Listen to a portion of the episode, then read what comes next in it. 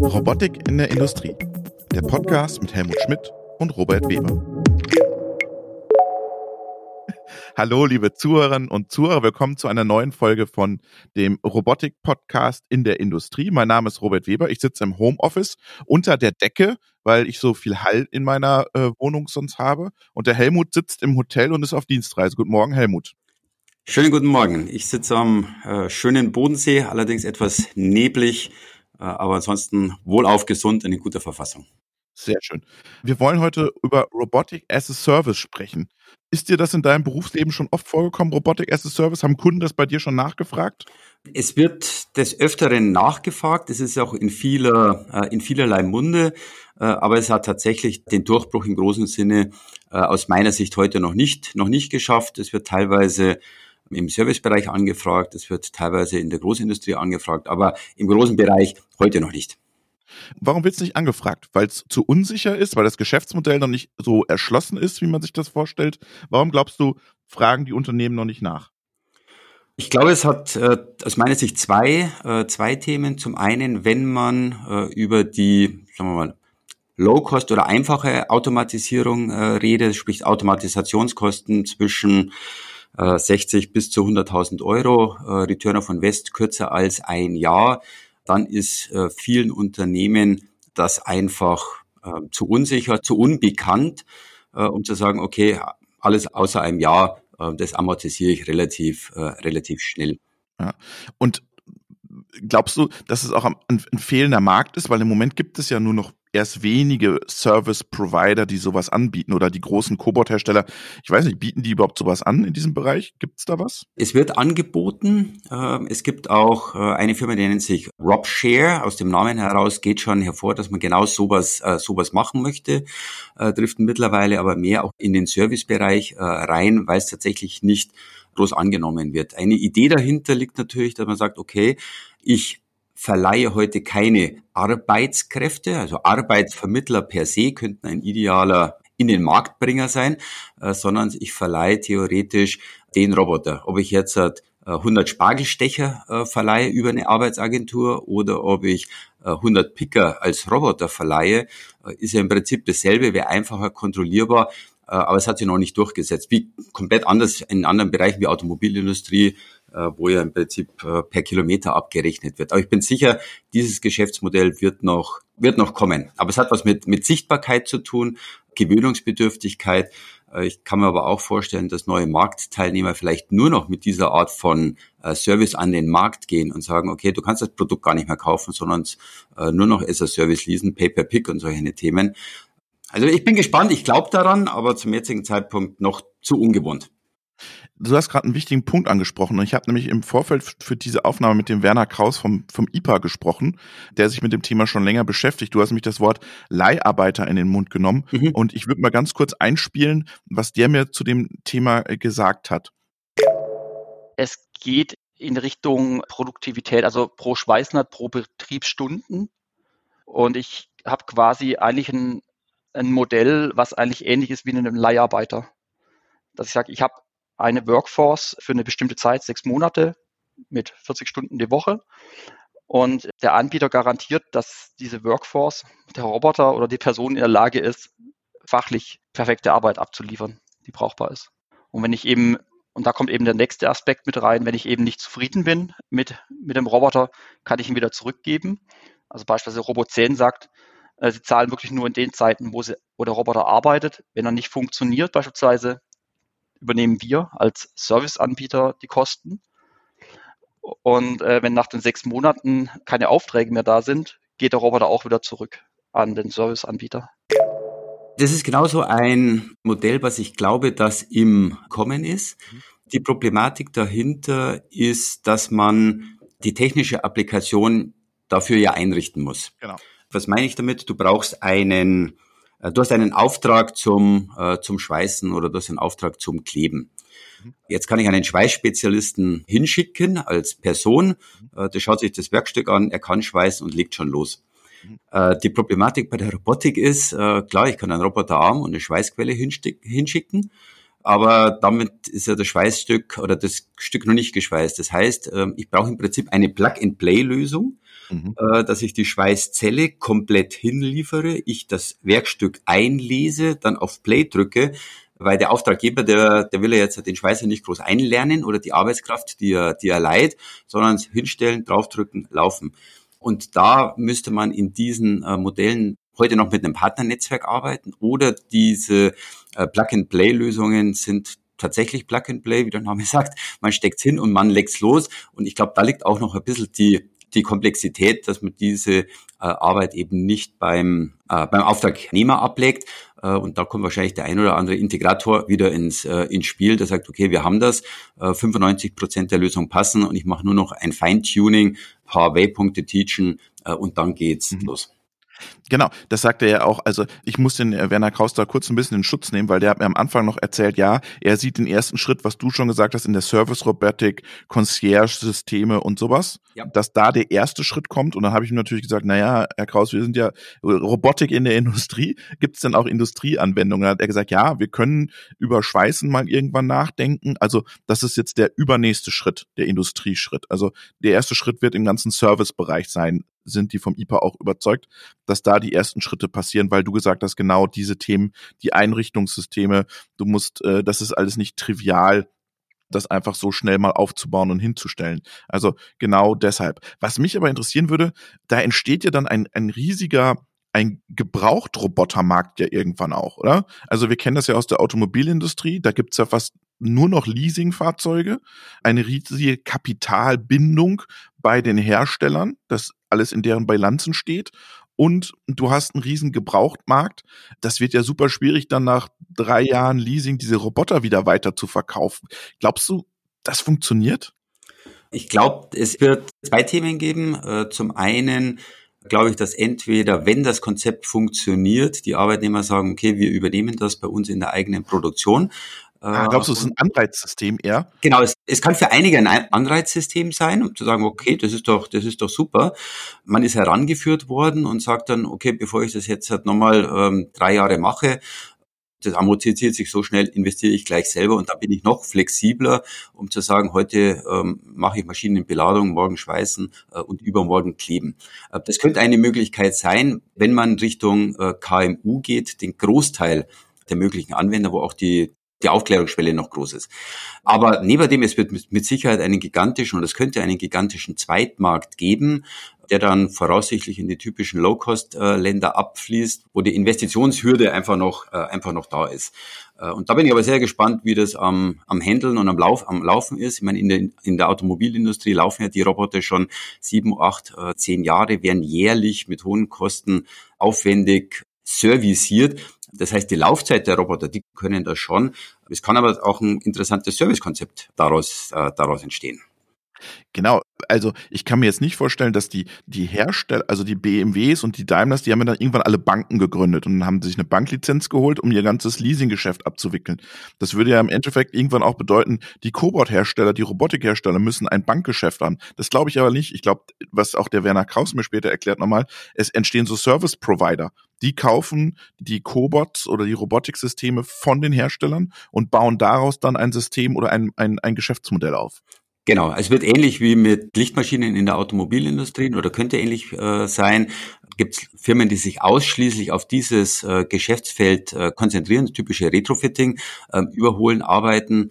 Es kann auch ähm, Service- und Austauschflotten der Fall sein. Man könnte es natürlich auch in, in Bereiche dann einsetzen, wo Automatisierung einfach noch teuer ist.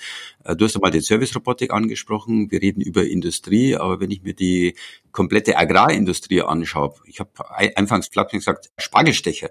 Mhm. Ähm, ich meine, das gibt es natürlich ganz andere äh, äußere Einwirkungen, für die das Produkt vielleicht nicht äh, ideal ausgelegt ist.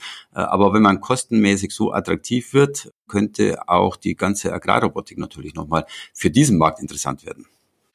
Ich habe ihn dann nochmal gefragt, den Werner Kraus, ob er mir mal so ein Cobot-Szenario für Robotic as a Service erklärt. Und da hören wir nochmal schnell rein. Das wird auch für Cobots interessant werden, für Standardanwendungen wie zum Beispiel Order Picking.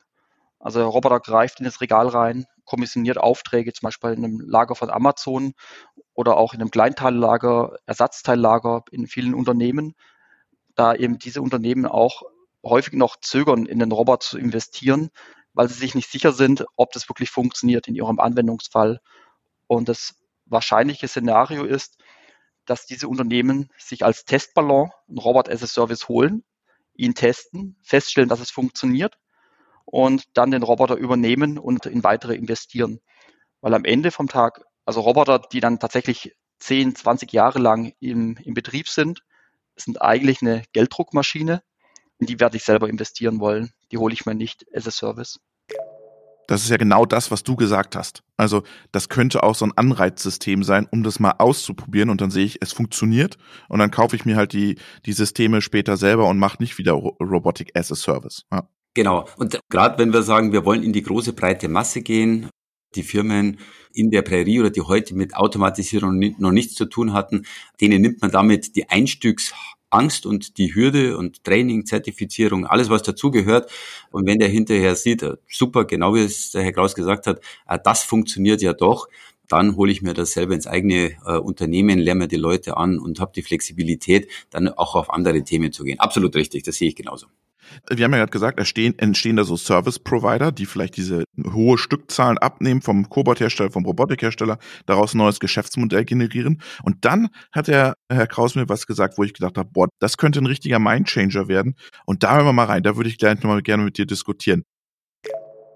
Also prinzipiell entsteht dort also auch ein neuer Finanzmarkt. Ich kann quasi in Roboter investieren, in Roboterflotten was dann auch wiederum mit einem Business Case verbunden ist. Also wie ich früher schon mal in Windkraftparks investieren konnte, kann es zukünftig in Roboter flotten.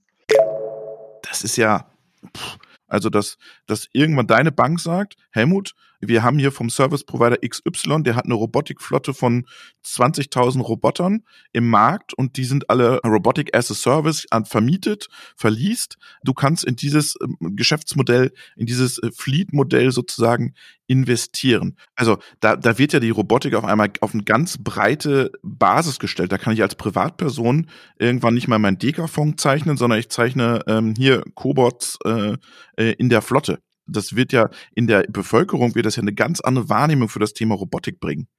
Uh, für, für mich hört sich noch ein bisschen für mich hört sich noch ein bisschen spacig an, muss ich ehrlich sagen. Ja, ich auch. Ich war, ich war total überrascht. Ja, sehr, sehr, ab, sehr abgefahren, weil es gibt ja dieses LKW-Flottenmanagement as a Service äh, bereits im großen, im großen Stile. Ich wüsste jetzt nicht, dass mir angeboten wird, äh, in eine große LKW-Flotte zu, zu investieren. Aber, aber du kannst in Container, Du kannst in Container investieren. Ja. Du, du, du, hast, du hast recht. Ich meine, wenn, wenn dahinter ein vernünftiges Steuersparmodell wie bei den Containern ist, äh, könnte es tatsächlich interessant, interessant sein. Ich würde es tatsächlich cool finden, um die Aufmerksamkeit der Robotik in die breite Masse zu bekommen, tatsächlich an die äh, Endverbraucher, weil dahinter könnte theoretisch ja auch stehen, Viele reden in, in die Richtung äh, Do-it-yourself, Heimwerker, Heimwerkermarkt, was ich ganz am Anfang ja auch einmal gesagt habe. Wenn man investiert, könnte der Endanwender vielleicht auch der Gebraucher sein. Da guckt man aber auch Richtung Low-Cost-Robotik, um eine günstige Einstiegshürde zu haben. Und damit könnte das natürlich, wenn ich investiere, in die Aufmerksamkeit der Leute kommen. Und wenn ich investiere, sage, okay, jetzt gehe ich vielleicht äh, die, die Robotik im Heimmarkt äh, auch bei mir im eigenen Hause mal an, wenn die Kosten runterfahren. Also super interessant.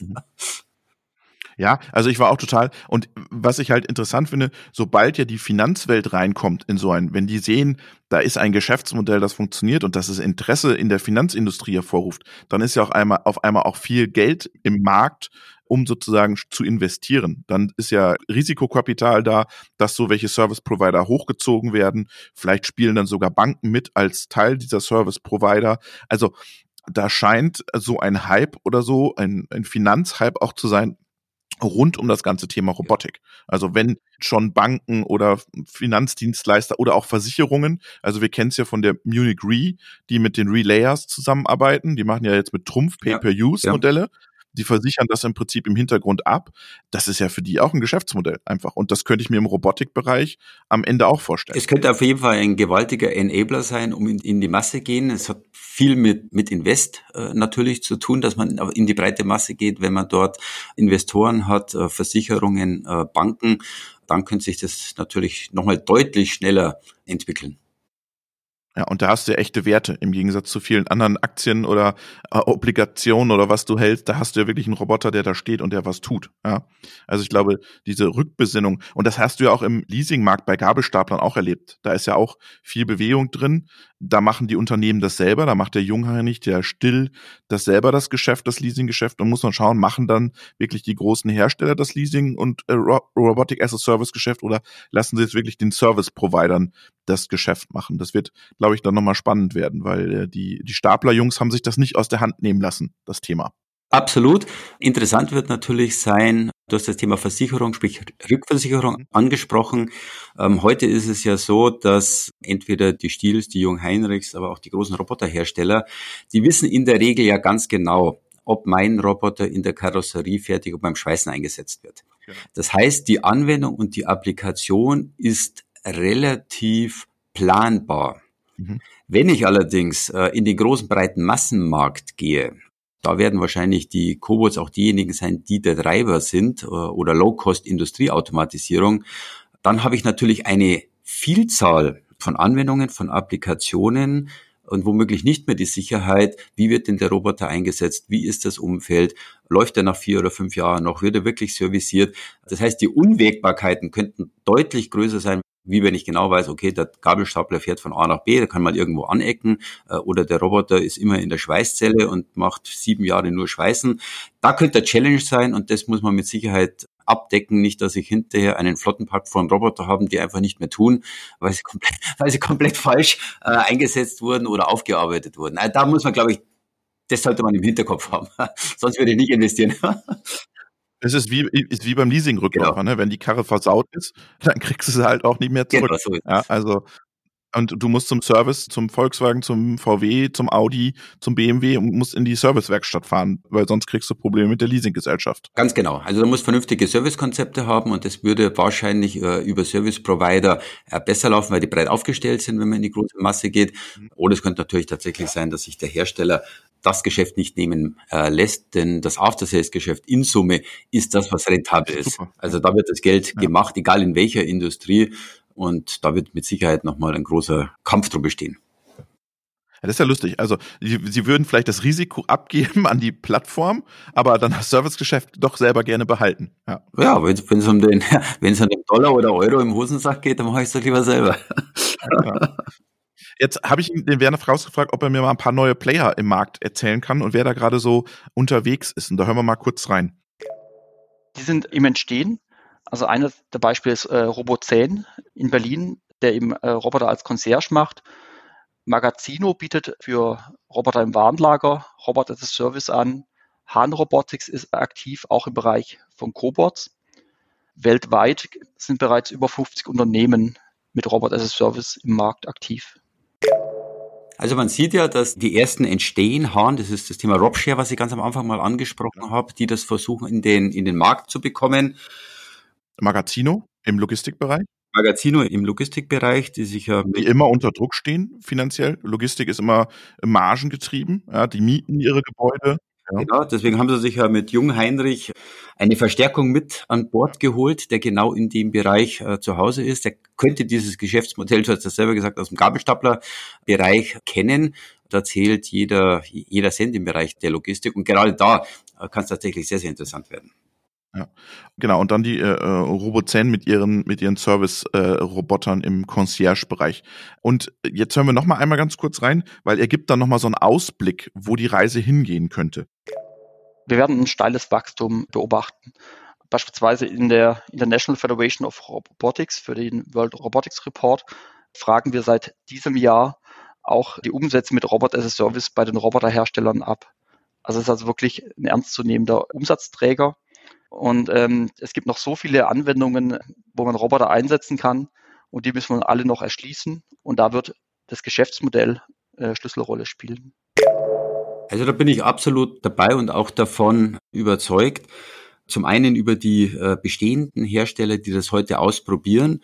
Äh, ich glaube aber auch, dass insbesondere kommende und neue äh, Marktteilnehmer die sich einen anderen USP am Marktplatz nicht nur sagen, okay, das ist der Roboter, das ist das Angebot, die generell über ein komplett neues Geschäftsmodell nachdenken.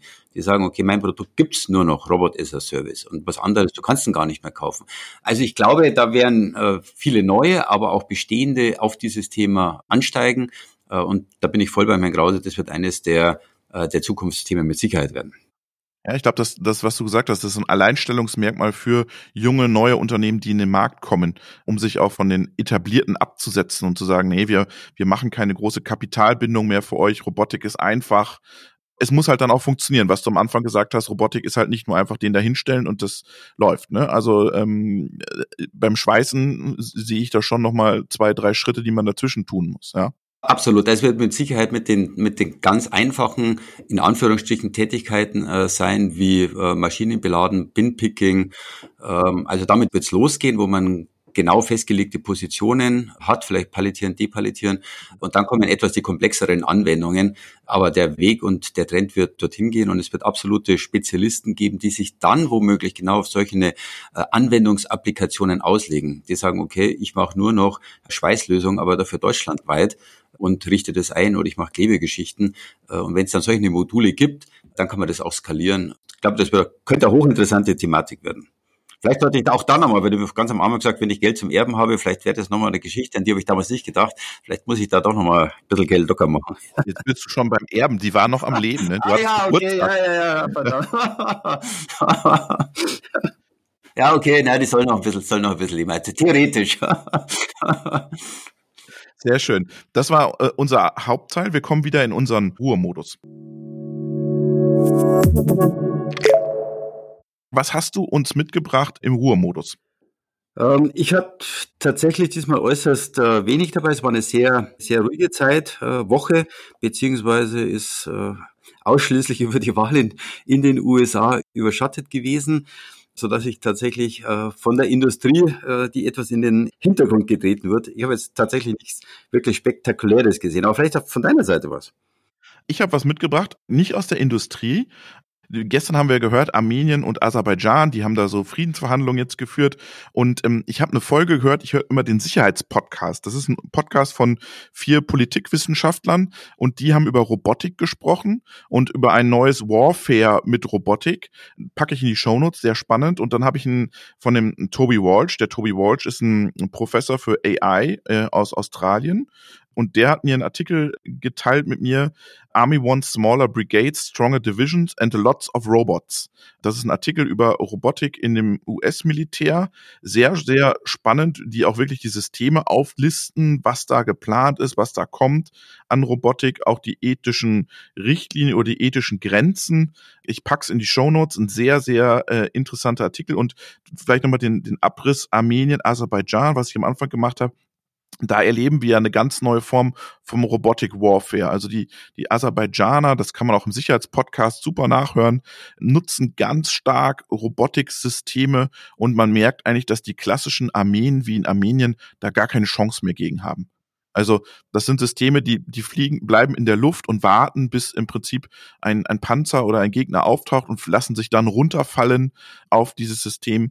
Also ähm, das macht schon wirklich Angst, wenn man das da im Sicherheitspodcast sich anhört, wie die das diskutieren und welche technischen Möglichkeiten es auch im militärischen Bereich für die Robotik gibt. Also ein bisschen Ausflug in einen anderen Bereich, aber durchaus spannend und äh, sollte man sich auch mal bewusst werden, was da gerade an Forschung und an Themen ist, weil vieles, was aus, also aus dem Militärbereich, vor allem in den USA, ist so viel Geld im Markt, dass da viel auch äh, in den zivilen Markt dann überschwappen könnte. Ja, also das muss man mit Sicherheit äh, mit, mit größtem Augenmerk haben, damit es keine Negativwelle für die Robotikindustrie hat. Es gibt ja eine große Vereinigung vieler Roboterhersteller, die sagen, genau an diesem Thema wollen wir uns nicht beteiligen. ethische Gründe äh, und alles, was dafür steht, das könnte ja für die Robotik per se ein, ein, ein schlimmes Vehikel sein. Deswegen hochinteressant, ich höre mir das an. Ja, wirklich eine spannende Folge. Ich kann nur den Sicherheitspodcast immer empfehlen. Das ist eine, ähm, für Experten, aber auch für Laien, da kommt man schnell rein bei den, bei den vier Kollegen. Ähm, mein ehemaliger Professor äh, äh in München ist da einer davon, der das äh, mit dem macht, der Professor Masala. Also wirklich ein spannendes, spannender Podcast, den man empfehlen kann. Und den Artikel verlinke ich natürlich auch. Und der Hinweis, negative Auswirkungen auf die Robotik, ja, absolut. Da muss man wirklich äh, die Augen offen halten und auch dann sagen, nee, bis hierhin und nicht weiter. Genau. Super spannend. Bis hierhin und nicht weiter ist ein gutes Stichwort, weil das war unsere Podcast-Folge. Helmut, vielen, vielen Dank. Schöne Grüße an den Bodensee. Werde ich ausrichten. Robert hat mir gedacht, schau, dass du unter deiner Decke rauskommst. Langsam keine Luft mehr. Ja, genau. Gut, alles klar. Ich wünsche dir alles Gute. Bleib gesund. Bis zum nächsten Mal, Helmut. Ich dir auch. Alles Gute, Robert. Bis dann. Danke. Bis dann. Ciao, servus.